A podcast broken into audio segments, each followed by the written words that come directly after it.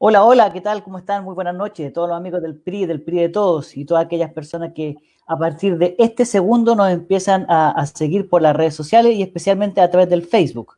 Estamos nuevamente de regreso en una semana que nos tomamos de descanso, ya que el jueves pasado era un día feriado y también la gente, ¿cierto?, tiene que descansar y dijimos, bueno, vamos a dar un descanso también al PRI de todos y acá estamos de vuelta hoy nuevamente. Como ustedes pueden apreciar, acá estamos nuevamente en la pantalla, el mismo equipo de siempre, los fieles colaboradores que tiene el PRI, la señorita Angie Lozano. ¿Cómo está Angie? Gusto saludarte y verte nuevamente. Hola, buenas noches a todos. Bueno, esta vez el equipo completo. No esperemos que no haya fallas técnicas ni de internet, porque bueno, finalmente estamos juntos y además que retomando de una semana de descanso, como dice Rodrigo, esperamos contar con muchos conectados el día de hoy. Tenemos una invitada súper especial y además que nos dejen sus comentarios y sus respectivas preguntas por el chat del Facebook. Exactamente. Bueno, una semana de descanso del PRI contigo, porque el trabajo en el PRI no para. ¿ah? Sábado a, sábado, de, lunes a domingo, ¿cierto? 24 horas, 24-7. Y también estamos con nuestro gran periodista encargado de las comunicaciones del PRI, don Luis Casanova. ¿Cómo está Luis? Aquí estamos, pues, con un poco frío, pero contento, tranquilo. Eh, es cierto, unas, una semanita sin, sin, programa, pero ya estamos nuevamente conectados, esperando que sea eh, interesante, entretenido y que lo pasemos bien, que es lo más relevante. Qué bueno, qué bueno. Ha sido una semana noticiosa los últimos días también. Hay varias cosas importantes por ahí, ¿cierto? Así que vamos a síganlo a través de la red porque ahí está la opinión de, de nuestro partido de manera oficial. Estamos esperando un momento que se sigan conectando algunas personas. Lo bueno de todo esto es que queda eh, instalado en, en nuestro sitio, ¿cierto?, de, de Facebook por lo tanto, por lo general la gente lo ve después también, aparte de verlo en directo, un grupo importante, pero después lo siguen, lo siguen viendo durante la semana seguramente, porque si ustedes se fijan, tiene varias reproducciones semana a semana, así que es un importante, un importante dato. Y además, bueno, eh, vía, vía YouTube y Spotify está ahí, entonces los bombardeamos por todos lados, así que está, está omnipresente. Muy cierto, después pueden colocarlo en, cierto, pueden escucharlo en Spotify, eh, todos los programas. Y, hoy día, hoy día, en particular, tenemos una muy buena y gran invitada. Hoy día va a estar alguien especial para nuestro partido, que también en algún momento levantó esas banderas del regionalismo acá en la región metropolitana, ¿cierto? Fue candidata del PRI, que vamos a estar preguntándole cómo fue esa experiencia, la primera experiencia que ella tenía también en, en estas líderes, digamos, de elecciones populares. Así que vamos a preguntarle cómo vivió de cerca esa, esa elección el año 2017. Y es, ella es Olga Catenachi, que le vamos a dar la, la, la invitación ahora mismo para que ustedes la puedan ver en pantalla, por ahí debiera aparecer. Ahí está. Olga Catenachi. Vega, ¿cómo está Olga? Gusto saludarte. Hola. Hola. Hola, muchas gracias, buenas noches. Gracias por la invitación y, claramente eh, por compartir un momento con ustedes. Eso es. ¿Se escucha o no? no? Impecable, impecable. Clarísimo, clarísimo. muy bien, sí. Sí. Lo que pasa es que a veces no, no, no, yo eh, me he dado cuenta que nos eh, tropezamos, por decirlo así, porque a, todos nos llega, parece desfasada la voz. Entonces uno espera un segundo y cree que se cayó y uno habla y ahí nos cruzamos, pero son parte del juego nomás. Así que aquí estamos en familia, estamos en, la, en casa, ¿cierto? Aquí hay pura buena onda y amigos, así que echémosle para adelante nomás. ¿Algo iba a decir tú, Angie, recién? No, no, estaba saludando a nuestra invitada de hoy. Entonces, que sí se escuchaba perfecto. Eso es. Bueno, Olga Catenachi Vega, por parte de la madre, importante decir que cierto recordar también a la madre, que uno siempre como que lo olvida cuando menciona el nombre de las personas. Como ustedes pueden apreciar en pantalla, es una joven profesional, ¿cierto? Ella tiene dos eh, carreras importantes en ingeniería comercial y también estudió ingeniería en administración de negocios. Y además, actualmente es la directora de la región metropolitana del Servicio de Cooperación Técnica Cercotec, un organismo que es muy relevante en los días que estamos viendo y especialmente lo que se viene en el tema de la reactivación económica y especialmente para nuestros emprendedores. Así que vamos a estar conversando contigo, Olga, de, todo eso en un ratito más.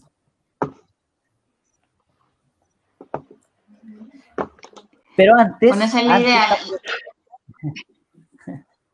Eso. Pero antes también queremos saber un poquito, antes de llegar a la parte de Cercotec, antes de saber a lo que te dedicas con tu trabajo actualmente, a nosotros siempre queremos saber quién es la persona. Yo recién comentaba de que tú fuiste candidata de nuestro partido del PRI todo, a candidata a Core en la región metropolitana. Sacaste una muy buena votación, yo me recuerdo, era un distrito que es cierto que era complicado.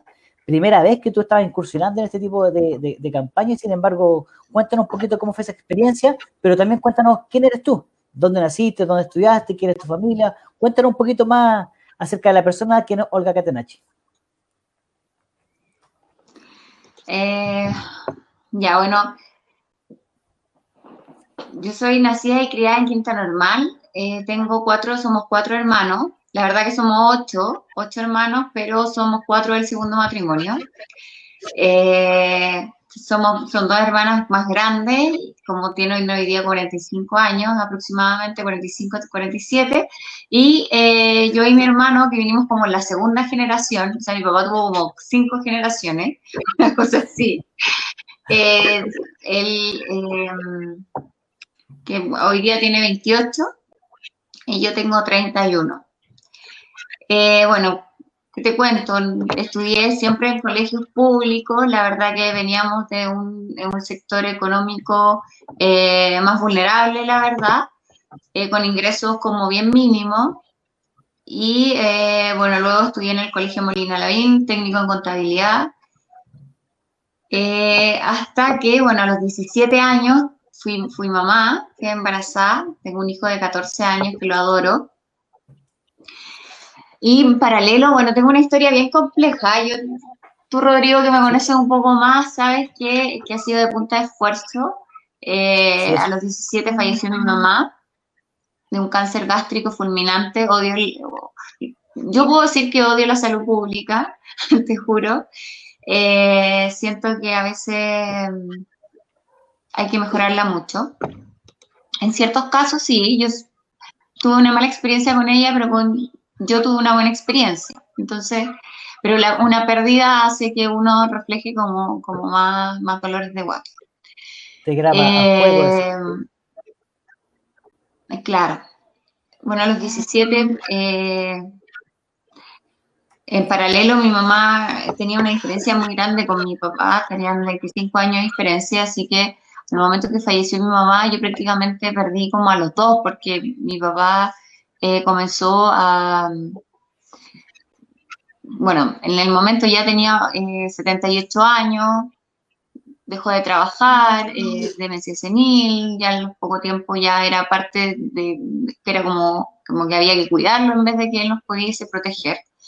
Así que yo en un, hubo un momento que estuve muy mal emocionalmente, por eso digo que adoro a mi hijo porque me dio la fortaleza para seguir luchando posterior a esto, eh, a los seis meses que él, de nacido, como había pasado tantas cosas emocionales, y es verdad que todo esto, todas las enfermedades físicas vienen en cierto modo por, temas anímicos, así que hay que cuidarse mucho, eh, sobre todo la cabeza, porque es, lo más importante, digo yo.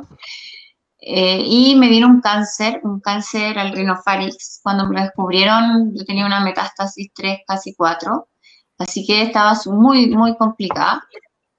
Y bueno, tuve mucha ayuda, tuve eh, ayuda de una vecina, una tía que yo le digo que la quiero mucho, porque ella me, ayudó a salir adelante, creyó eh, en que yo podía, no sé, trabajar, estudiar y, criar a mi hijo.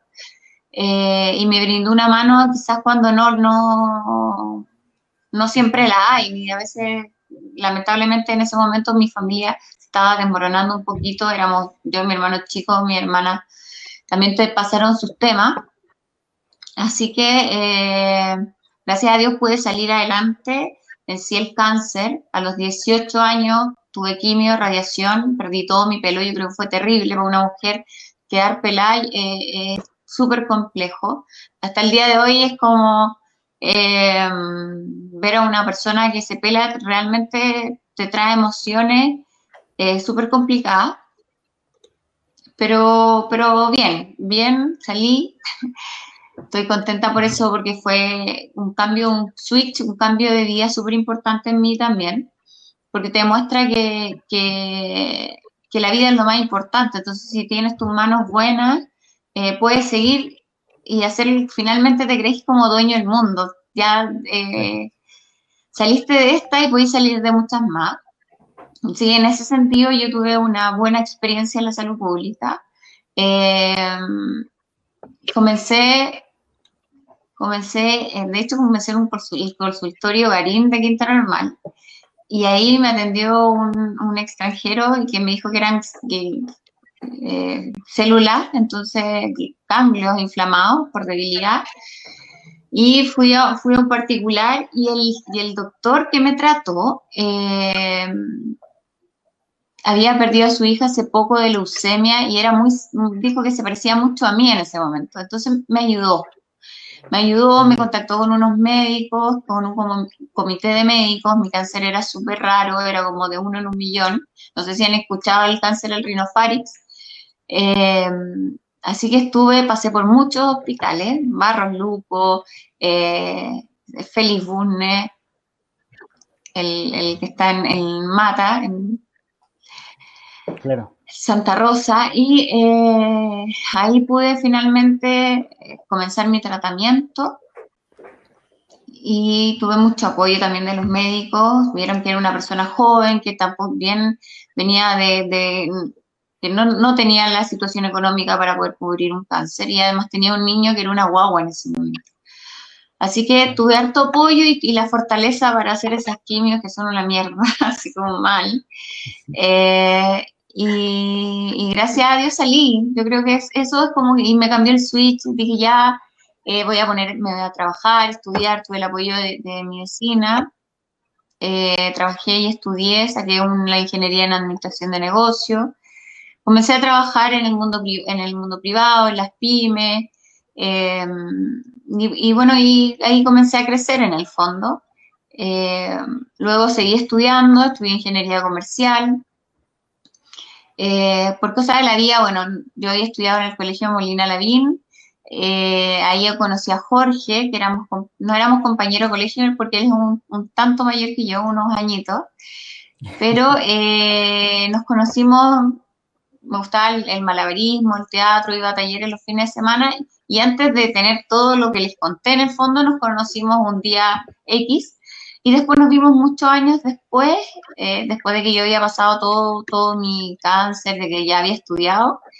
Y eh, hoy día, em, bueno, nos juntamos, tenemos una relación, tenemos una niña que se llama Olguita, tiene actualmente un año, y tengo mi hijo que tiene 14 años. ¿Qué más? Eh, bueno, soy una persona súper sensible, a veces hasta un poco introvertida. Em, me encanta conversar con mis amigos, puras tonteras.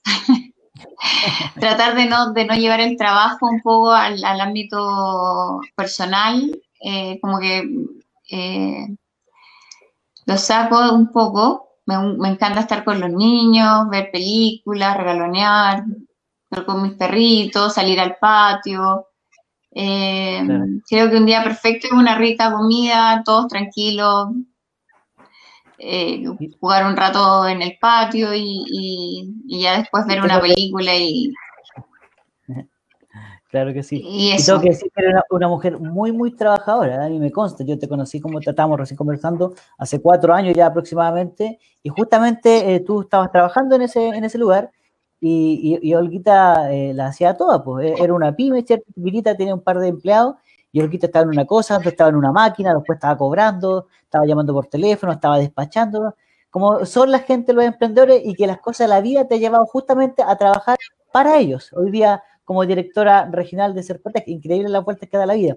Pero antes de llegar a esa parte, Olguita, a mí me gustaría, porque hay una experiencia bien linda que te pasó a ti, porque tú después de toda esta historia eh, de vida importante, imagínate, larga historia de vida que tú acabas de contar, y apenas un par de años, porque tú tenías 18 y ya tienes apenas 31, o sea, en muy poquito tiempo viviste mucha experiencia eh, importante. Pero cuando tú volviste a tu colegio a hablar con los alumnos, ¿cierto?, de hoy día más reciente, y te subes arriba del escenario, cuéntanos un poquito para que la gente sepa cómo fue esa linda experiencia, porque yo me acuerdo que la, y la conozco, pero cuéntasela a los demás amigos que nos están viendo hoy día. Eh, bueno, Hablamos del Molina, ¿cierto? he tenido tanta, he tenido bonita experiencia últimamente. Creo que después de la tormenta siempre sale el sol, que hay que insistir. Eh, así que estoy súper agradecida en ese sentido. Eh, un, bueno, que efectivamente en el colegio en el que yo estudié también es un colegio que eh, uno a veces no aspira mucho porque lamentablemente la educación a veces se forma de otra forma, distinta. Eh, y ver personas que salen adelante, sí, colegios municipales, ver personas que salen adelante, porque o sea, yo vengo de la realidad, tuve un hijo a los 17 años, hay muchas mujeres, adolescentes que tienen hijos a los 17 años, que no, no los perfilan para poder estudiar. Quizá ahora es un poco más fácil, porque la educación hoy día igual es se complementa y te da, en algunos y en muchas oportunidades te da gratuidad y está el CAE. Eh, hace 10 años atrás era distinto, creo que 10, 10, un poquito más, 11 años atrás era distinto. Entonces, eh, ver personas que finalmente vienen de la misma realidad que ellos eh, les atrae. Entonces, en una de estas, eh, creo que fue graduación, nos invitaron, me invitaron a mí, invitaron a Jorge, para contar nuestra historia, para saber quiénes éramos y cómo, cómo, cómo habíamos salido adelante. Y me subí al escenario, conté mi historia, había profesores, había muchos de ellos que decían, sí, eso es verdad, yo la conozco, eh, así que bonito, bonito ver y mostrar, mostrar que se puede, que, que, que, que, que, em, que es factible salir adelante, que es, esfuerzo, o sea, sí es mucho trabajo, lamentablemente no se regalan las cosas, eh, pero sí se puede y ver una experiencia que realmente quizás yo era como demasiado, era demasiadas cosas que me habían pasado en algún momento. Entonces ver como, ay, si ella pudo, quizás yo puedo porque quizás tengo un poquito más de facilidad. Eh, eh, así que es importante reflejar eh, en uno, en base a la experiencia, y también lo que he hecho acá en Circotec es mostrar a la gente que en base a la experiencia, me gustan mucho los casos,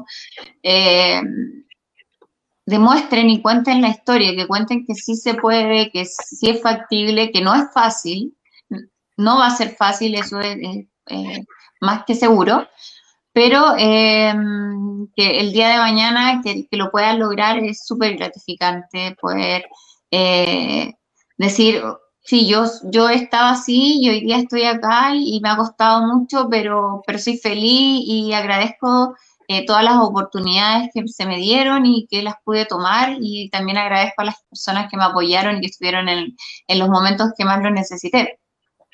Claro que sí. Para nosotros es importante que tú contaras un poco de, parte de tu historia porque yo creo que tú eres el fiel reflejo de lo que es la esencia de nuestro partido. Aquí yo siempre digo, aquí está la gente corazón de barrio, la gente de esfuerzo, ¿cierto? Que, que no, nació en cuna de oro como algunas otras personas de nuestra sociedad y que hoy día, con lo que estamos viviendo, con esta pandemia y este problema económico, se ve más reflejado incluso también esa, esa diferencia. Y, yo digo que es muy emocionante tu relato también y, y, hacía mención a tu regreso al colegio, ¿cierto? Eh, donde tú estudiaste el eh, colegio municipal también. Y también tú, tú, me comentaste cuando me relataste esa historia en algún momento, el silencio que se produjo entre todos los alumnos chiquillos jóvenes que siempre están con la broma y, en algún momento cuando tú estás relatando esa historia, ¿cierto?, de vida, de esfuerzo, de sacrificio, el tema de tu enfermedad, eh, había un silencio absoluto. Y el aplauso que después te llevaste fue realmente conmovedor también, igual de, tu, de tus profesores también de la misma manera. Por lo tanto, de verdad te, felicitamos y, yo aprovecho de hacerlo también a través de esta plataforma que nos ve todo el mundo de Arica a Magallanes. Así que realmente una historia bonita para contar, Olga. Claro. Bueno, muchas gracias. Efectivamente, sí, yo creo que es, lo que escuchan, es como que siempre es, muy teórico, pero a la larga veis, te puedes reflejar en una persona y, hay muchas niñas que después se acercaron a mí, bueno, poca la diferencia de edad, pero muchas chicas que se acercaron a mí, eh, como, como diciéndome qué bien, qué rico, y yo también quiero estudiar esto, yo también quiero hacer esto, cómo lo puedo hacer. Así que no, hay que, hay que arriesgarse, el que no se arriesga no cruza el río y, la verdad es que uno se va abriendo camino, a veces hay muchas ramas que, que son gruesas, muy gruesas, y te impiden seguir adelante, pero hay que comprarse una buena hacha y cortarlas todas. ¿sí? pero bien, bien. Y bueno, después te conocí a ti, eh, Rodrigo. Sí, pues. Te conocí a ti y ahí me dijo, Olga, ¿te tinca ser candidata? Y yo dije, no. y fui candidata a, a, Core en las elecciones del 2017. Fue también una tremenda experiencia, muy gratificante, también muy, con, de la verdad que de, pude adquirir muchos conocimientos en, esta eh, candidatura.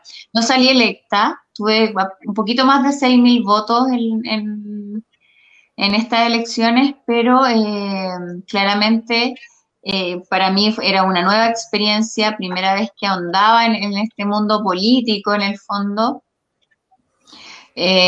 Así que estaba muy contenta y además con la experiencia vivida, la experiencia de conocer. Yo estuve en seis comunas que eran Cerro Navia, Loprado, Quintana Normal, eh, Santiago, eh, Independencia y Recoleta. Y hay distintas realidades también que uno vive, conoce distintas personas eh, y siempre con el afán de, apoyar, en realidad, siempre con, mostrándole un poquito de que si se puede, que hay que salir adelante, que hay que tener la convicción, que, que hay que llenarse también y rodearse de personas que empujen al igual que tú. claro que sí. Se cruzó un sonido por ahí, pero. Y así son los chicos. ya, y así son los chicos.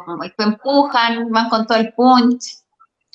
Creen que es importante, creen en las personas. Yo conozco a Rodrigo y Rodrigo siempre creyó en mí, así que eh, de verdad que hace 5 o 6 años yo me sentía muy polla, bueno, tenía 25 años también, entonces, 6 años. Era más chica. Y no estaba equivocado porque mira dónde están llegando, porque todavía te queda un largo camino por delante, Dios mediante, y hay muchas todavía conquistas que, que tener, ¿no? Olga. Así es, hay muchos desafíos. Eso es. Pido la palabra.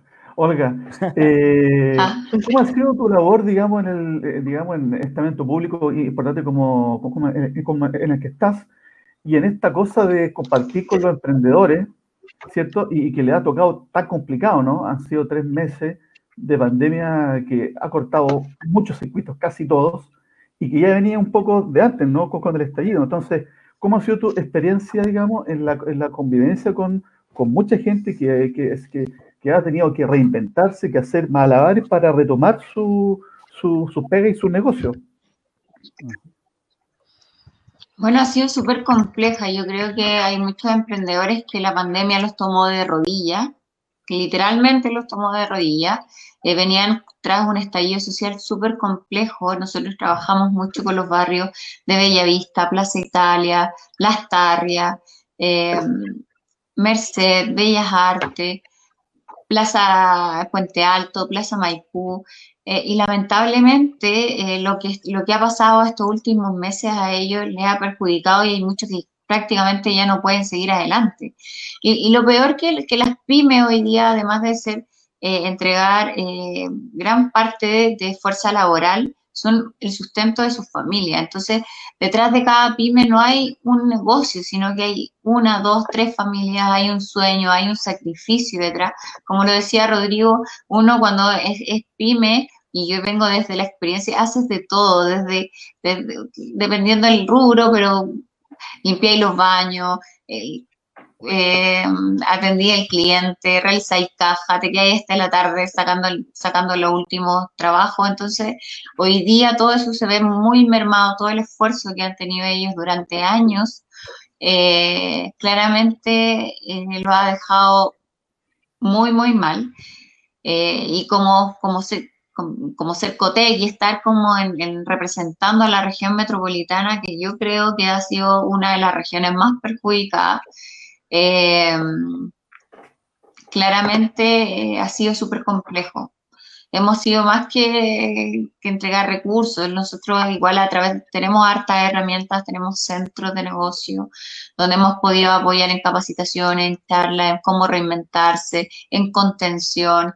Pero también te das cuenta que, hay, que a veces hay, personas o empresas que ya no, no hay contención que, valga la pena en el fondo, porque mm. Lamentablemente eh, yo siento, quizás porque yo estoy más ligado a ello en el fondo, pero creo que han sido uno de, las, de, los eh, em, elementos en el fondo más perjudicados con todo esto. Sabemos que hoy día la salud es importante, sí, es lo más importante porque si no hay salud no hay nada, pero también sabemos que si no hay, no hay, no hay dinero tampoco pueden llevar un plato de comida a la casa. Entonces, eh, por ese lado, yo creo que hay mucho que hacer, se viene mucho más complejo eh, y espero que con, las, con, las, medidas de paso a paso que está entregando nuestro gobierno podamos eh, de a poco ir retomando las iniciativas que tiene cada emprendedor y, darles un empujoncito y, un poco de fortaleza para que puedan seguir adelante. Bueno, pero probablemente a favor de, de estos tags que ahora hay mucha gente que sabe que es Zoom, sabe que, es una videollamada, digamos, y se ha integrado de forma amigable, digamos, a las redes. Eh, ¿Ustedes han visto como estamento técnico y del gobierno este, este cambio que es importante porque hoy día hablar de Zoom ya como, está como instalado. Eh, hoy día ya no es ajeno conversar en esta onda, digamos. ¿Cómo tú lo has visto eso? Bueno, de hecho nosotros eh, al día siguiente que comenzó la pandemia, el día 18 de, marzo nosotros nos tuvimos que reinventar, nosotros y todo nuestro equipo. Nosotros en Cercotec tenemos 14 centros de negocio que son como Cercotec en terreno, divididos en toda la región metropolitana, uno Melipilla, Colina, Puente Alto, Las Condes, Santiago. Entonces le dijimos, ya chicos, hoy día eh, nos vamos para la casa, pero no es que dejemos de trabajar. Vamos a comenzar a trabajar igual y mañana lanzamos un programa, así que quiero que todos hagan un Zoom. Entonces, claro, para, el, director que estaba en el centro de Las Condes o Providencia fue mucho más fácil porque tenía las herramientas tecnológicas.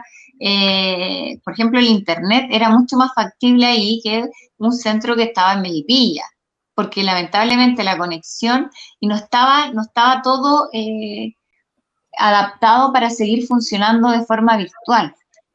Hoy día nosotros hemos hecho más de, 17, eh, más de 500 charlas y capacitaciones con más de 17.000 asistentes a nuestras charlas. Y todas estas charlas y capacitaciones van con enfoque, bueno, además de herramientas de gestión que son tipo eh, contabilidad, Excel, Em, cosas propias de, la misma, del mismo negocio. También nos hemos enfocado mucho en lo que es digitalización, en marketing digital, eh, en cómo reinventarse, en temas eh, de contención más psicológicos también para los empresarios. Créanme que los asesores de nuestro centro atienden los llamados a través de WhatsApp, fines de semana, en la semana, y están súper pendientes de las personas porque hoy día es cuando más lo necesitan. Entonces, eh, muchos de ellos, muchos de los clientes que tenemos ya no es una llamada de cómo me podía ayudar, sino que eh, es una llamada casi de desesperación, eh, emocionalmente demasiado devastado.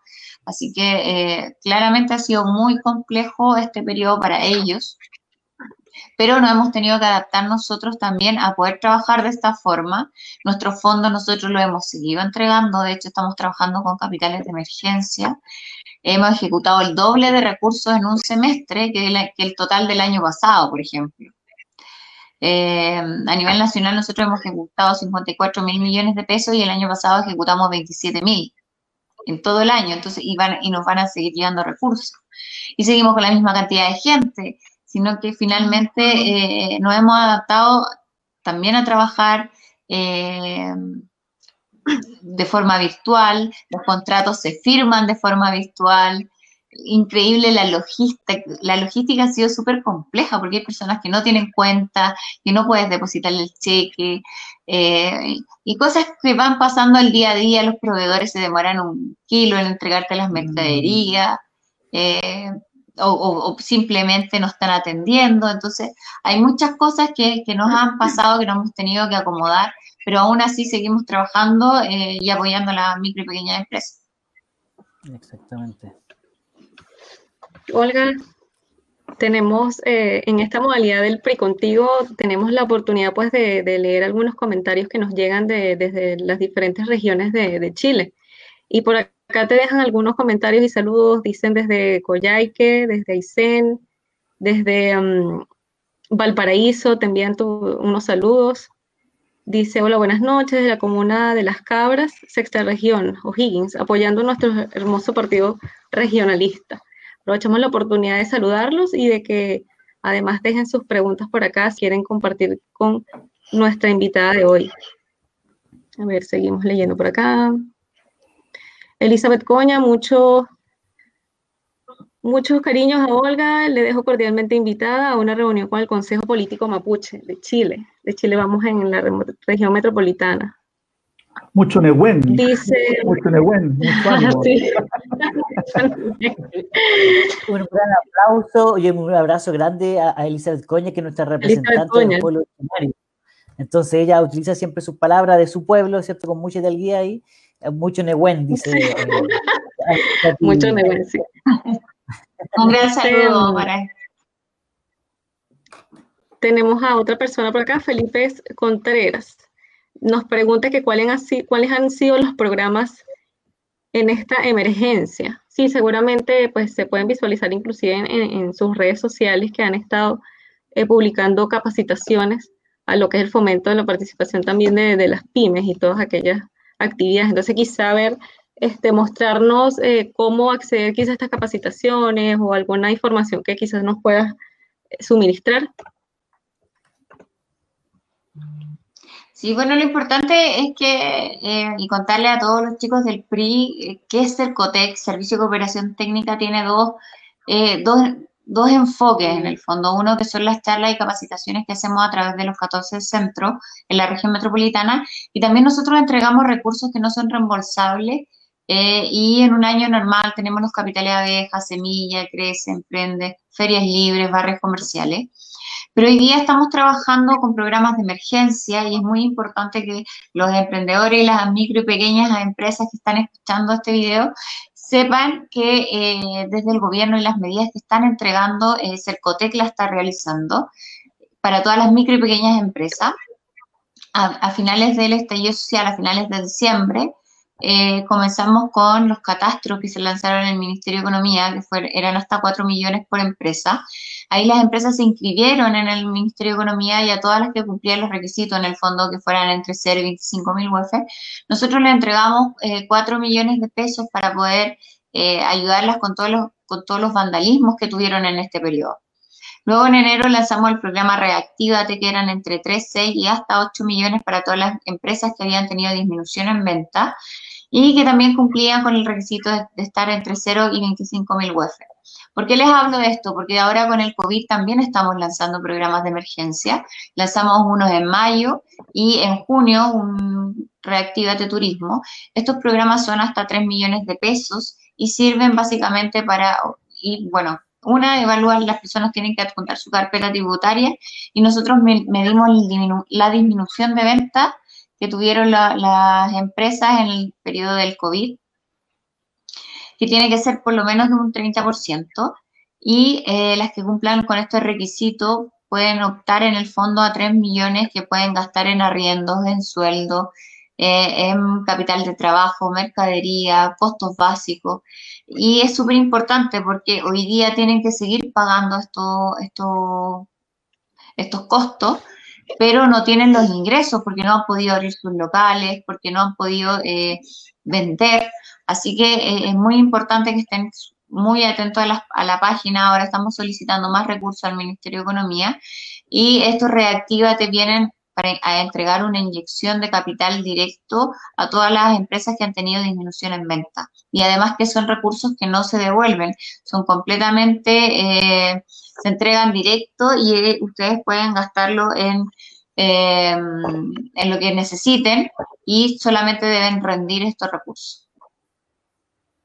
Así que es súper importante poder transmitir también a todos los que están escuchando que si tienen una empresa, una micro, una pequeña empresa y hoy día no han podido vender, están con disminución de venta y que no solamente este recurso está en la región metropolitana, sino que Cercotec está en todo Chile, eh, en las diferentes regiones. Así que que se acerquen a Cercotec, que vean cómo los podemos apoyar y que estén pendientes a los recursos que, de emergencia que se están lanzando para las micro y pequeñas empresas. Claro. Y, no solamente, Olga, tú corrígeme si yo me equivoco, no solamente usted tiene a disposición estos fondos, ¿cierto?, para que la gente pueda salir adelante de, alrededor de 3 millones que tú mencionabas, sino que también están los centros de negocios, que son, ¿cierto?, las personas que están bajo la ley de usted, que le enseñan y le, ayudan en el plan de acción para poder salir adelante con, su negocio. ¿Me equivoco? Así es, entregamos, además de charlas y capacitaciones, asesorías a largo plazo, que son completamente gratuitas, y lo que y, te apoyan en el fondo hoy día si tienes un capital y, no lo inviertes bien eh, finalmente es plata perdida pero si tienes una buena asesoría un buen complemento y una buena ayuda que a veces mucha que, que si tienes una capacitación o, o una asesoría correcta en el momento oportuno claramente estos recursos se van a poder potenciar aún más y vas a poder eh, entregar un mayor, en, el fondo una, una mayor, eh, un mayor recurso, no sé, mayor entrega en el fondo para tu negocio. Así que es súper importante que, las personas que no escuchan o difundan sepan que sí se están entregando fondos para las micro y pequeñas empresas, que sí la están entregando eh, desde nuestro gobierno no sí se están entregando y las medidas se están viendo a través de las instituciones que, eh, que en el fondo apoyan a cada nicho. Nosotros ayudamos a todas las micro y pequeñas empresas, FOSI apoya a los emprendedores como más de sustentabilidad y Corfo es sobre las 25.000 webs, pero sí estamos apoyando y sí se están entregando medidas de gobierno. También ocurre, Olga, que, hay muchos emprendedores, ¿cierto?, que tienen un pequeño negocio chiquitito, ¿cierto?, de, pronto, no sé, voy a inventar de, repostería, de pan, ¿cierto?, de distintas materias, distintos fines. Eh, y ustedes también lo ayudan a ellos a, poder eh, formalizarse, porque muchas veces esta gente, ¿cierto?, no inician de actividades, por lo tanto, están fuera de los créditos de los bancos, están fuera de todo. Y ustedes lo guían desde el día uno, ¿cierto?, para que puedan ir formalizando su trabajo su empresa en este caso, y eh, de esta manera también ustedes la puedan ayudar económicamente para seguir eh, emprendiendo. Así es, bueno, en los centros nosotros la idea y, lo que eh, em, aportamos en el fondo es, a crecer a las micro y pequeñas empresas y también a los que tienen una idea de negocio. Y lo más importante es que en los centros nosotros tenemos la vinculación y buscamos, nosotros llamamos triple hélice, pero en el fondo es la vinculación con el medio, con el entorno, con el mundo privado, público y académico. Muchos de los centros están administrados por universidades, entonces lo que eh, si necesitan, por ejemplo, a un abogado para ver temas laborales, eh, a veces las universidades nos no, no entregan este apoyo. También tenemos el apoyo del sector público, que finalmente somos nosotros, las instituciones que entregan fondos o a veces necesitan sacar resoluciones sanitarias o cosas, temas más del negocio. También tenemos conexión directa y con privados que son bancos, eh, donde tenemos convenios y, eh, tienen una, atención no preferencial, pero más rápida en el fondo, eh, ya que trabajamos con algunos, algunos ejecutivos que nos apoyan directamente con nuestros emprendedores. Correcto, correcto. Yo voy a contar una infidencia aquí. Eh, yo decía al principio del programa que, que, que, Angie. Lozano, ah. Sigue la Al principio del programa que Angie Lozano era, era colega tuya, estudiaron eh, la misma carrera al juntarla, ¿cierto?, del país de, Venezuela y hoy día. Pero también Angie tiene una faceta, también fue emprendedora, también estuvo ahí remando al igual como lo hiciste tú, Angie, y como hiciste tú, Olga, también con tu empresa. Así que yo creo que aquí también se está sabiendo eh, este tipo de situaciones que, a todos nos ha ocurrido, muchas personas hemos emprendido y no, no, pensábamos que teníamos esta ayuda como el día lo presenta Cercotec. Sí, totalmente. Así es, bueno, yo este tampoco. de, ayuda. Bueno, y, no, y es importante también informarla. Hay muchas personas que no conocen. Yo no conocía Cercotec lo que hacía. Tenía, teníamos un emprendimiento y jamás se me ocurrió ir a pedir plata al, Estado, en el fondo, al gobierno. Pero hoy día no es solamente recursos, sino que también es una ayuda, una asesoría. A veces eh, tenemos dudas temas técnicos, porque uno cuando sabe hacer, no sé, la señora Juanita sabe hacer sus pasteles y lo hace súper bien, pero no, no por eso sabe costos, sabe Excel, sabe eh, leyes laborales, contabilidad y un sinfín de cosas que trae también tener un, un, negocio, marketing hoy día también, las redes sociales se puede vender. Eh, hay distintas estrategias eh, que se están utilizando y también se están modernizando. Entonces, es importante saber que existen herramientas que entrega el Estado que son completamente gratuitas y que son para apoyar y, y en pro y en beneficio de las, de las micro y pequeñas empresas. Olga, una consulta. Y es, verdad, no se conocen. Sí, además que, bueno, eh, disculpa Luis, un, un segundito. Em, a diferencia pues de, de, mi país, a este, pues veo que acá les dan muchas oportunidades pues a lo que es el, las pequeñas empresas, porque en mi país pues tuvimos que por cuestiones políticas y sociales tuvimos que reinventarnos para para, bueno, son, son otros, otras, otros temas, ¿no? Pero eh, tuvimos que reinventarnos y además este, empezar a aprender de todo, porque cuando uno es emprendedor, pues tiene que aprender de marketing, tiene que ser administrador, tiene que conocer de, todo un poco, ¿no? Entonces, este tipo de ayudas son, son importantes las que ustedes ofrecen porque les da una visibilidad más amplia de lo que es emprender y, y, y, el soporte que requieren, porque no es fácil emprender y bueno, si tienen estas herramientas pues a la disponibilidad, pues excelente. O sea, insto también que, que se animen y, puedan hacer uso de todas estas bondades que les ofrecen. Listo, Luis, ya le puedo dar ahí el, hay, hay, espacio para hablar, todos tenemos espacio para comentar.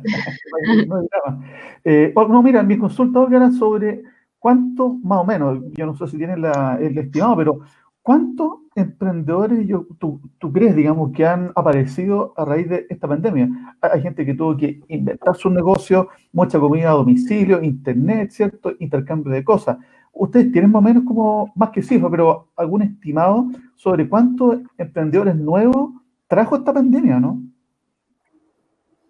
No, yo creo que hoy día todavía no se va, puede sacar ese dato porque eh, yo creo que todavía no termina la pandemia. Hoy día eh, ese dato claramente ahora que se comiencen a abrir los locales o que podamos salir de a poquito de cuarentena van a ir apareciendo muchos emprendedores que tras la cesantía que ha quedado eh, van a tener que reinventarse y poder poner un, un negocio en paralelo, no sé. Pero eh, yo lo que te puedo dar el dato es cuánto hemos beneficiado tras la emergencia, en el fondo, que, mm. en, el, el, tras la, el LTP1, que en el fondo del catastro beneficiamos cerca de 3.000 empresas, en el Reactivate 1, eh, entre el Reactivate 1, 2 y 3 son 2.500 más, entonces ya tenéis 5.500 empresas que de alguna u otra forma se han visto afectadas solamente en la región metropolitana con este estallido y, post-COVID. Y eso es solamente las que nosotros hemos podido beneficiar, porque en la última postulación tuvimos 13.200 empresas postulando y que de alguna u otra forma eh, sí se estaban viendo afectadas porque estaban solicitando algún tipo de recurso. 13.200 solamente en la región metropolitana y 48.000 a nivel nacional. Y nosotros acá en la región tenemos cerca de 385 mil empresas, entre micro y pequeñas empresas. Correcto. También estaba viendo la página web. Eh, sí. Perdón, Angie, adelante. Ya, este, tenemos una pregunta de Elizabeth que nos dice si existen programas especiales para pueblos originarios. Nos las dejan por acá. En, Actualmente no hay ningún. Actualmente no, en la región de la Araucanía sí hay eh, problemas especiales, pero hoy día lamentablemente tras la emergencia sanitaria todos los recursos se han visto eh, en el fondo direccionados a la emergencia, entonces independiente eh, el rubro, eh, todos se han visto afectados porque tienen una micro pequeña empresa y no han podido vender. Entonces, en hoy están enfocados en programas de emergencia. Pero sí hay programas que eh, están dirigidos y para ustedes, más que nada en la Araucanía, y, eh, pero actualmente eh, es difícil que puedan salir, puede ser el próximo año, si Dios quiere, si todo sale bien, porque estamos solamente viendo programas de emergencia actualmente. Mm. Correcto. También estaba viendo en la página web de Cercotec, eh, Olga, que acerca que ustedes también ayudan a asociarse a los emprendedores, ¿cierto? Porque hay muchos emprendedores que a veces están en el mismo rubro, pero les falta potencia. Y ustedes ayudan a, que se junten y potencien entre, entre sí el negocio. Sí, tenemos los programas asociativos que se me habían pasado. tenemos 13 programas, la verdad, hartos. Eh, tenemos los programas asociativos que son, por ejemplo, los gremios y cooperativas que apoyamos a, la, que se eh, inicien o que fortalezcan su, gremio. Todos los años lanzamos este programa, este año también se lanzó un programa eh, asociativo y sobre todo con estas emergencias o, o tras estallido social, la gente tiende a asociarse más porque ven un problema en común o una necesidad en común en realidad. Eh, así que este año nos fue muy bien con la convocatoria de gremios y cooperativas. También tenemos el programa, se llama Barrios Comerciales, que es un programa que eh, eh, en sus inicios la idea era poder apoyarlo en la asociatividad. Ustedes saben que, en muchos barrios, por ejemplo, un local de una esquina no se conoce con el otro y sí tiene las, mismas, las mismas necesidades, sí tiene los mismos problemas, eh, y el ver, y muchas veces se ven como competencia y los, nosotros lo que buscamos es que ellos eh, se, se, conozcan, vean, eh, que piensen en un colectivo, que, que, hoy día golpear la puerta a uno no es lo mismo que golpear, golpear la puerta 10, 30 o 1000 personas. Así que tenemos también el programa Barrios, que tenemos los programas como o sea, los barrios como Bellavista, eh, tenemos las Tarrias, que hoy día la han pasado muy mal, son barrios muy complicados actualmente. Eh, la Chimba, La Vega, tenemos también barrios más pequeños como Olimpo de Maipú, que está el barrio Carrascal, Neptuno, que está en, en Loprado. Y tenemos el programa que se llama Ferias Libres, que lo que busca es modernizar a las ferias eh, a tecnologizarlas un poco y entregarles herramientas que ellas necesiten.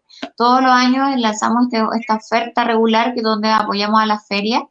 Este año también lo lanzamos y adicional a eso lanzamos un kit de ferias libres donde le entregamos mascarillas, guantes y lavamanos para que no solamente se protegieran ellos, sino que también protegieran a los clientes, porque hoy día sabemos que muchos de los barrios de, de las ferias libres que tenemos son canales de abastecimiento súper importantes y además de fuentes laborales. Entonces hoy día nosotros protegemos tanto la fuente de abastecimiento como la fuente de trabajo, pero también con el cuidado que se debe tener, eh, sobre todo en la salud, y entregando las herramientas que se necesitan. Correcto. Correcto. Yo quería hacer un ejercicio, Olguita, también, a ver si, si tú nos puedes ayudar con eso. Vamos, yo voy a poner, en cierto, modo, voy a pensar por, la, gente que nos está viendo, que nos está escuchando, aquellos militantes del PRI que son corazón de barrio y quieren emprender. Estoy en mi casa, tengo un negocio o sé preparar la repostería, voy a volver con el mismo ejemplo, ¿cierto? Pero no sé qué tengo que hacer. ¿Qué es lo primero que yo tengo que hacer cuando tengo esta idea de negocio? Estoy produciendo cierta cantidad de pancito amasado y, necesito ayuda, necesito poder comprarme un horno más grande, ¿cierto? Necesito comprarme los, implementos. ¿Qué es lo primero que tengo que hacer? ¿Cuál es el primer paso? Bueno, siempre eh, es súper eh, es importante que tengan claro cuál es su objetivo. Porque si tú quieres, eh, tienes tu horno, quieres vender pan, pero la verdad que no te quieres formalizar porque, porque, porque, porque finalmente es un, es un emprendimiento de subsistencia, que solamente lo vas a hacer te lo comento porque hace poco me llamó una persona que tenía 60 años y me decía, mira, la verdad es que yo realizo pasteles y quiero que me ayuden con una máquina. Entonces yo le dije, ya, pero tú te quieres formalizar. Me dijo, no, porque la verdad que yo no quiero seguir creciendo, tengo 60 años y la verdad no me interesa crecer, solamente lo necesito para solventar una necesidad que es la alimentación en este momento. Entonces, para esta persona, eh, esta FOSIS, que sí apoya, que tiene programas de emprendimiento, que ayudan a, emprendimientos más de subsistencia, que, su idea no es formalizarse, no es hacer inicio de actividades, pero para las personas que, sí quieren crecer, que dicen, ya, ok, yo quiero ver esto, eh, que estoy haciendo los mismos pasteles, pero yo quiero crecer, quiero, quiero hacer una pastelería grande, quiero tener trabajadores, quiero eh, comprarme mis máquinas. Eh, para, para, ellos está Cercotec. Cercotec eh, no pide, por ejemplo, la ficha de protección social. A diferencia de FOSIS, FOSIS sí la pide, nosotros no la pedimos. Cualquier persona puede postular a Cercotec. Da lo mismo del el nivel socioeconómico que tenga. Solamente quiere, tiene que querer emprender, crecer. Entonces, él va, se acerca, se puede acercar a un centro de negocios con nosotros. El más cercano, hay 52 a nivel nacional, puede buscar en la región el más cercano a su domicilio y eh, llamar por teléfono, pide hablar con que necesita asesoría, que necesita apoyo, que quiere poner su pastelería y quiere saber cuáles son los pasos a seguir para poder poner su pastelería. Bueno, nosotros también tenemos fondos que son fondos de emprendimiento que son 3 millones de pesos, en el fondo hasta 3 millones y medio, y eh, te ayudan, por ejemplo, con herramientas, si quieres poner máquina, infraestructura, activo fijo, mercadería, distintas cosas para que tú puedas emprender, pero una vez que te ganas este programa, igual tienes que formalizarte después, tienes que hacer inicio de actividades y eh, seguir en el fondo con el crecimiento y esperando ya después ser una, una micro, pyme, una pequeña empresa. Correcto, correcto. y también la persona tu pregunta. Perfecto, maravilloso. De hecho, quiero seguir con el mismo ejemplo, pero en otra categoría, para que la gente le vaya entendiendo con la claridad que tú lo estás explicando en este momento. Aquella persona que ya tiene montada en su casa de pronto un pequeño negocio, ¿cierto? Donde tiene esta misma pastelería, siguiendo con el mismo ejemplo, ¿cierto? Que ya tiene su de actividades, pero no tiene el recurso para seguir creciendo ahí también hay otro fondo distinto al, fondo semilla, ¿cierto? Que, es el que te ayuda a iniciar el negocio, sino que este tiene la intención de crecer en el mismo rubro, pero ya estando formalizado. Exacto, bueno, ahí están los capitales Crece, que son hasta 6 millones de pesos, y te ayudan a crecer con tu negocio, también infraestructura, mercadería, activos fijos. La idea es que crezcas y que ojalá que el proyecto que tú presentes, porque se presenta por proyecto, y ahí es importante que tengan la asesoría de un centro, porque el proyecto son 14 preguntas al momento de postular y además tienen que hacer un video. Hoy día la digitalización llegó, entonces hay que hacer un video de 90 segundos donde expliques tu negocio y qué es lo que quieres invertir. Y es muy importante que lo que quieras invertir realmente sea para el crecimiento. Porque si tú tienes dos computadores y pides un tercero, el, quizás el tercero, si es una pastelería, no va a hacer que crezca tu negocio. A diferencia de que si compras, pides que comprar una congeladora, porque vas a poder eh, incluir otros productos que quizás van a atraer a otro tipo de público y vas a ir, vas a poder, vas a poder crecer eh, tanto, no solamente en espacio, sino que también en ventas. Yo estoy haciendo las preguntas que en algún momento hice, porque hace muchos años atrás, muchos años atrás, me, metí a hacer y, y hacía todas estas consultas. De hecho, en algún momento hice un curso por ahí, mucho antes que llegara nuestro gobierno y antes que estuviéramos en el PRI, para que todos estén claros. ¿ah? Pero me acuerdo también. ¿También de ¿También de repostería o de.? No, no. Era, otro rubro. Pero también está esta persona que tiene la pastelería, volviendo al mismo ejemplo, pero por de pronto necesitan un vehículo. El vehículo que los lleve, por ejemplo, a repartir su producto a distintos almacenes más pequeños. ¿Existe esa posibilidad también de comprar vehículo? Porque en algún momento me acuerdo que eso estaba prohibido. No sé ahora, después de tantos años. No, no se puede. No se puede, no se puede comprar nada que tenga patente. Ni motor. no se puede, eh, claramente, eh, quizá en algún momento se pudo, pero lamentablemente a veces se utilizan estos recursos eh, en cosas que no son propias para el negocio y por ende uno ya, ya se van como limitando en ciertas cosas. Correcto. Que no se puede actualmente utilizar. Ya. Una pregunta. No, es que tenemos un comentario un comentario de, de una de las personas que nos siguen acá, y va en línea con lo que nos comentabas, porque dice que no lo hace Mitchell, dice la mayoría de las empresas fracasan por no manejar de la mejor manera sus ingresos, impuestos em, y sobre la utilidad anual. O sea, también el desconocimiento pues hace que caigas en errores y, eso es importante, o sea, tener conocimientos acerca de cómo manejar ciertas cosas.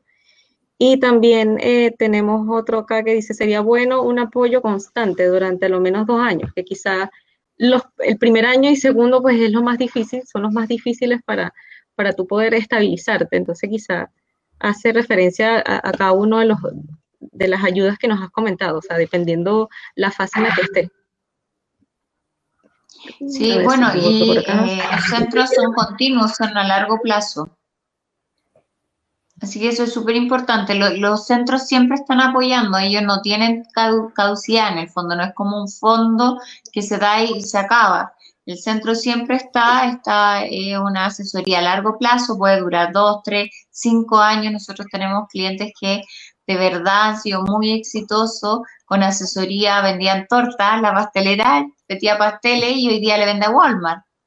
Eh, pero para eso tuvo que sacar muchas resoluciones, tener permiso, tener etiquetado, tener conceptos que quizás ella no manejaba eh, como pastelería de casa.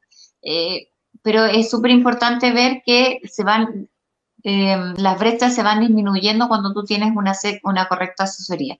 Y eso está en los centros. Hay una asesoría a largo plazo, puede durar dos, tres, cuatro, el tiempo que tú necesites, porque finalmente nosotros te asesoramos y apoyamos, pero el trabajo está en las personas, está en las empresas. Ustedes tienen que hacer crecer su negocio. Qué interesante, qué importante toda la duda que estamos resolviendo para los emprendedores que nos están, que nos están observando hoy día y nos están mirando y que van a seguir viendo este programa, como decíamos al comienzo, porque va a quedar ahí montado en la web, en la página de Facebook. Don Luis. Sí, bueno, yo quería hacer una pregunta un poco al margen de lo que eh, tú haces en, digamos, en el gobierno. Básicamente pensando en la, en la, mujer chilena, ¿no? Em, ¿Qué tan complicado está, está siendo? Porque para ser candidata, por ejemplo, y para participar en actividades que, son públicas. Se han abierto más espacios, han habido leyes de, inclusión, de equidad y de otras cosas más. ¿Cómo has visto tú el avance de la mujer en lo público y en lo político? Bueno, yo creo que hemos dado un, gran salto, que de a poco se están abriendo las puertas a las mujeres. Eh, siento, yo soy una mujer súper empoderada creo que, eh, que sí falta mucho. Efectivamente falta mucho a las mujeres, sí, le, sí, le hemos, sí las han dejado, pero, pero siempre con límite. Siempre me, me, ha tocado, me ha tocado vivir experiencia propia y sobre todo en este mundo se nota más todavía. No quiero comentar más sobre eso, pero, pero creo que hay un avance, un avance grande, pero sí, falta mucho, falta mucho. Creo que hay cosas que están pasando que son positivas, eh, que, estamos contando lo que nos está pasando, eh, que estamos dando, eh, en el fondo, poniendo límites, que es súper importante, pero falta, falta mucho, falta mucho, falta que visibilicen el trabajo de las mujeres. De hecho, yo llegué a la dirección regional y somos 80% mujeres, 20% hombres, porque realmente el trabajo que hace, realiza una mujer eh, es mucho más organizado, estructurado, responsable. Siento que, tenemos mucho más que mostrar, mucho más que eh, exhibir, que dar, pero, eh, pero hay muchas limitaciones todavía y, vivimos en una sociedad machista y uno, y uno es mujer y finalmente uno cría a sus hijos y, sigue cometiendo los mismos errores que comete su mamá porque está acostumbrada a, vivirlo así. Así que es un cambio de switch que hay que hacer también desde nosotras mismas. Eh, pero, pero sé que se va a poder de a poco, ojalá que fuese rápido, Eh, pero es importante, es importante claramente eh, hoy día eh, tener una posición de liderazgo es difícil siendo mujer, súper difícil. y más, más chica todavía, así como, y más cuando es menor, y, ni siquiera es por un tema de, capacidades, sino que un estigma. Bueno, ¿y qué, sientes cuando, cuando veas las tesis que hacen estos bailes, que hasta, que hasta, hasta han accedido a Estados Unidos, digamos, eh, lo han visto en todas partes del mundo, se abrió como una compuerta distinta en cuanto a los temas de género, ¿te molesta, te impacta, es algo agradable? ¿Cómo, cómo lo observa esto, este fenómeno? Mira, creo que todavía no tengo la, la, cabeza tan, todavía no soy tan abiertamente. ¿ah? Yo creo que, que, hay cosas, sí comparto el fondo, pero quizás a veces no la forma. No me gusta la violencia, eh, no me gusta mm, quizás mostrar cosas que, que, siento que son mías, que son privadas, que yo las muestro a quien quiero, pero, pero también entiendo la esencia y entiendo el fondo, que en el fondo, que, que finalmente en el fondo es como, es como que, ya, ya, paren un poco del machismo, de, ponerte la pata encima, de que una tiene que hacer lo que, finalmente todo el mundo cree que tiene que hacer, que no es así, eh, que la vida igual es, es, para vivirla y hay que tratar de vivirla lo más cómoda posible con tu hijo, con tus ideales, con tu forma. Así que no me pasa, no, me molesta para nada, todo lo contrario, me, creo que es importante que haya mujeres que se atrevan a, entregar este, este, tipo de, em, de expresión en el fondo. No sé si lo haría yo, pero, pero sí es importante que, que, una del paso para que en el fondo eh, todas podamos eh, sentirnos representadas en cierta forma eh, y no, no, necesariamente de no poder desnudarnos o algo así, sino que, que podamos sentirnos cómodas y hablar lo que tenemos que hablar, expresar lo que tenemos que expresar y no por ser mujer que nos miren distinto o que crean que tenemos capacidades distintas. Correcto. Olga, yo tenía una duda todavía que me surgió delante de la conversación que traíamos al comienzo, de, que tiene relación con Cercotec y con la facilidad y la ayuda que le presentan a, todas las personas. Hoy día Chile se ha transformado en un país que ha llegado mucho migrante, ¿cierto? Muchos migrantes que vienen a aportar a nuestro país con su esfuerzo y que tienen muchas habilidades. Eh, y no solamente hablo del tema de durante la pandemia, sino que también de antes. Estas personas que hoy día están en Chile, que tienen una visa, eh, sea eh, momentánea por un año, dos años o qué sé yo, tienen la opción de acercarse también a Cercotec, de poder postular como cualquier otro chileno, si es que cuenta con los requisitos legales de, vigencia de su visa en nuestro país. ¿Se puede? Sí, sí. Sí, todos los, extranjeros pueden postular con RUT, bueno, no teniendo deudas laborales ni tributarias en el fondo y va a depender de, eh, del capital al que postulen los requisitos que se van a solicitar. Pero sí puedes postular o sea, un migrante hombre, mujer, da lo mismo, que quiere, por ejemplo, tiene la idea de negocio, estoy pensando en el capital semilla, ¿cierto? Puede acercarse a Cercotec eventualmente cuando sea el momento, cuando se abran las postulaciones y pueden también eventualmente solicitar este, este fondo. Así es, no hay requisitos de, en el fondo no tienes que ser chileno para ganarte un recurso, tienes que tener RUT y tienes que ser sobre 18 años, en caso de un capital emprende y un crece tener ventas o inicio de actividades. Mira, interesante para toda la Así gente que no, no hay problema. Que, nos, sigue. Oye, qué interesante, de verdad que muy grato conversar contigo.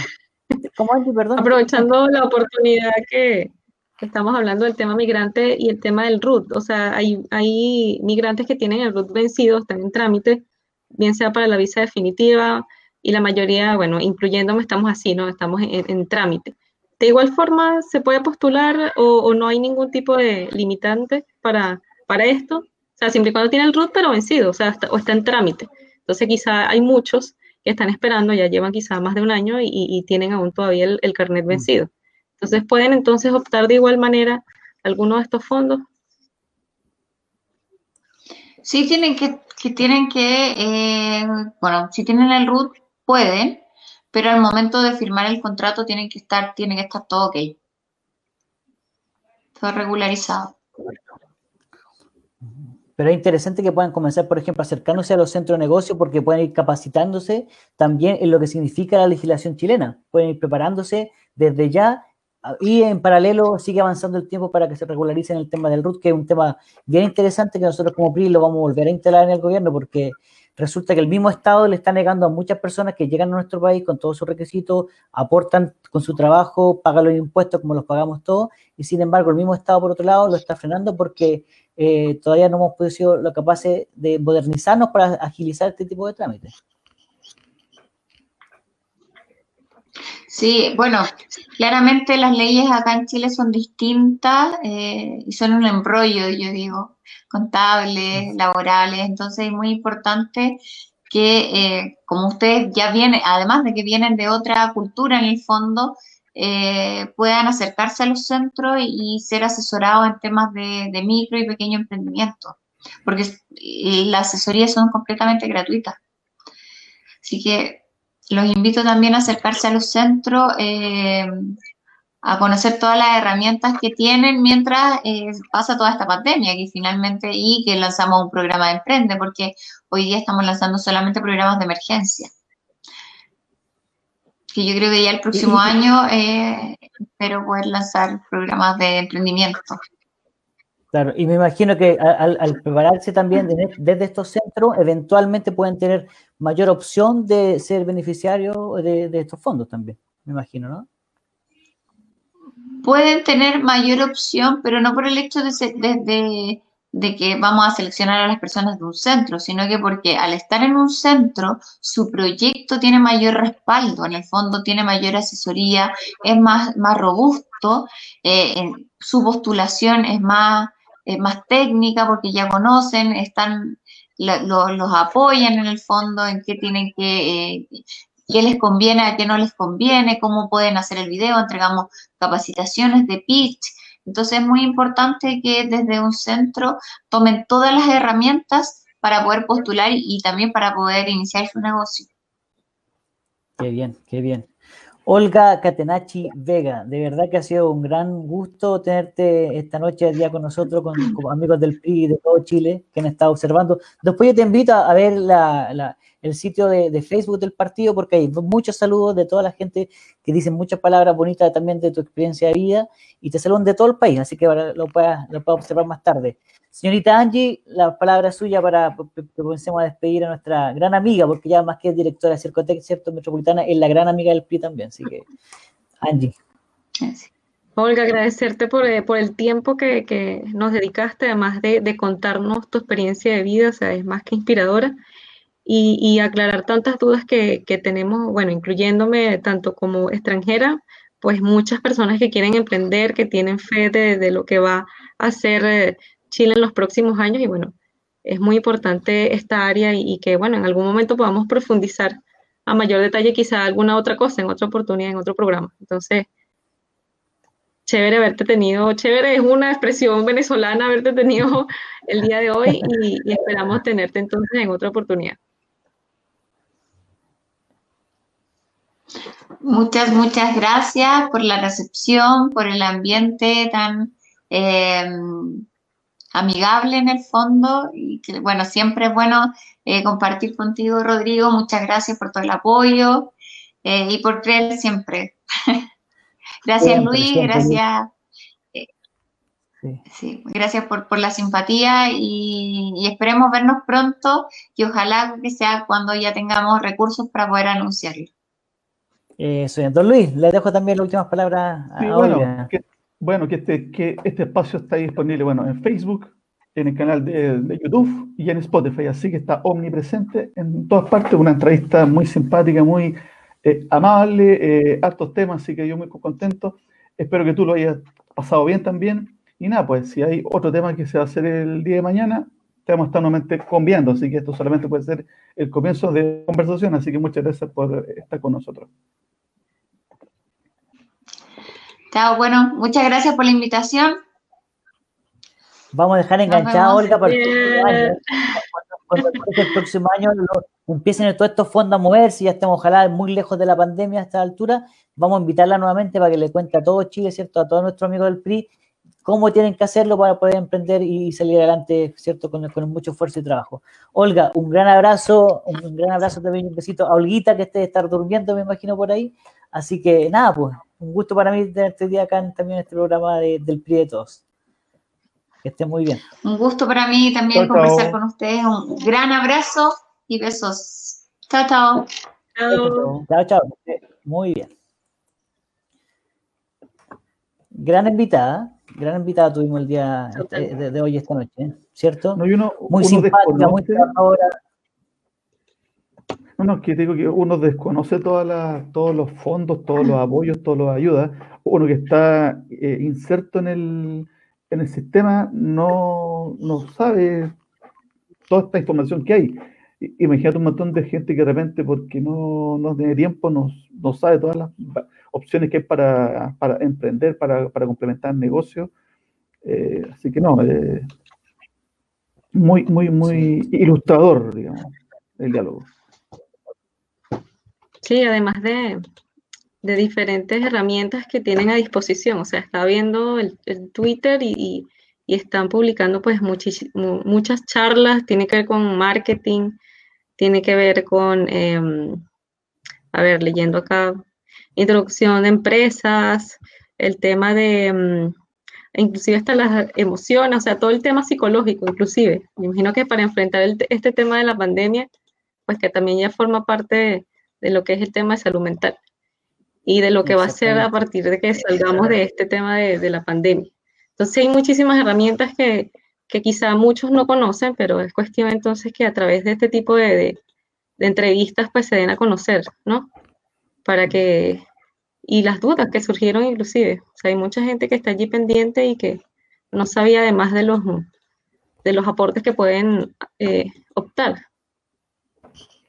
No, dice interesante ayuda. Monetarias también, estamos hablando que son fondos no despreciables de 3 millones y medio, de 6 millones y fracción, o sea que realmente un emprendedor, si sabe manejarlo correctamente, de verdad puede salir adelante él con su familia también. Y importante, Angie, que la gente migrante que nos observa también sepa que ellos también pueden obtener y acercarse al Servicio de Cooperación Técnica Cercotec. Una experiencia, una experiencia, yo postulé a un capital semilla, y me lo gané, pero mm. fue, fue, una, fue una poca plata, fue, fue como un millón de pesos hace, hace bastante tiempo atrás. Em, el, lo, lo, mío fue más que nada la innovación. emprendimiento, a ver. Eh, no existían en esa época, ahora sí hay muchos. Bar a domicilio. Bar a domicilio. Bar a domicilio. Eh, ok. Llevar, todos los implementos. Ya sabíamos que podía ser por ahí. no, mira, no, mira. mira, mira eh, no sé, llevaba un bar, llevaba, no sé, pues, vasos, copas, todo ese tema. Pero si era onda así, pues, no sé, pues, de, de un tema como infantil, de frases para cosas. Si era como ochentero, llevaba un ambiente como ochentero, música. Si era del, del, del, rock and roll, onda Elvis, llevaba un Elvis, ¿cachai? ¿no? Entonces, me, me, sirvió para, para comenzar, digamos. No, claro. no, y más aún, y más aún con unos socios que, que tuve, digamos, eh, armamos un, tema en los medios y salimos en la, última noticia en Radio Cero, que ahora tiene otro nombre, eh, y teníamos aspectado hasta estas cosas. Pero bueno, por tema interno hay un problema que no vamos a, contar ahora. Pero me di cuenta que... ya sabemos que para contrataciones pueden escribirnos un mensaje interno que Luis tiene experiencia en animación de, de fiestas y, de temáticas. Sí, sí. La, la, producción es clave, pero más clave todavía es el, es el hito, el hito periodístico. Eso te, oye, salir en LUN eh, te asegura ver un montón de, de clics, o sea, publicidad gratis para LUN. Ahora, así que no, eh, eso les quería comentar. Existe, es real, pero hay que, hay que ponerle empeño eh, y ser innovador, creativo, porque eso es lo que hace la diferencia. Exactamente, ¿no? Y aparte, volviendo al tema de nuestra invitada el día de hoy, la experiencia de vida, yo creo que mucha gente también se siente representada de una u otra forma, que supo ganar la vida con su propio empeño, con su propio esfuerzo, con su inteligencia, con su empuje, finalmente mira dónde, dónde llegan. Así que una gran invitada y esperamos tenerla, como dijimos, el próximo año, cuando esté en raya iniciándose el tema de, de Cercotec y todos estos fondos que van dirigidos a nuestros emprendedores. Señorita Angie, ha sido un gusto verla nuevamente. Don Luis Casanova, espero seguir trabajando con ustedes más rápido en un par de horas, porque mañana vamos a estar nuevamente conectados. Y a todos los amigos que nos están eh, viendo y observando esta noche también, agradecerles su sintonía. Ya estamos de vuelta y vamos a estar acá todos los jueves a las 21 horas. Saludos a todos. Saludos a todos. Saludos políticos, pues. Saludos políticos. Muy bien. Ya saben, para contrataciones, dejen el internet. En cualquier instante me lanzo con otra producción, así que estoy ahí, estoy ahí, estoy ahí. Ahí está el corazón del PRI, el PRI de todo el corazón de barrio, así que vamos todos echándole para adelante. Buenas noches, que descansen. Chao, chao. Adiós. Chao, chao.